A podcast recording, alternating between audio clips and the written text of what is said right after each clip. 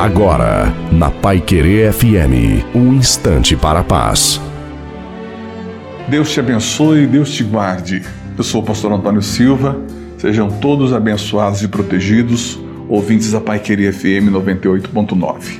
Eu estou aqui pensando, estou olhando para o texto sagrado e estou entendendo que é necessário que haja a luz de Deus clareando as minhas trevas. Há um combate cósmico no mundo, disputa, injustiça, maldade, corrupção, desencontro, desigualdade, tantas coisas que fogem do nosso controle.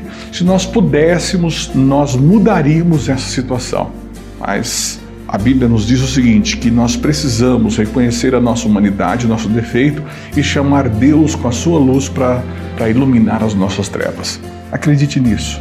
Deus está prestes para iluminar as suas trevas. Tchau.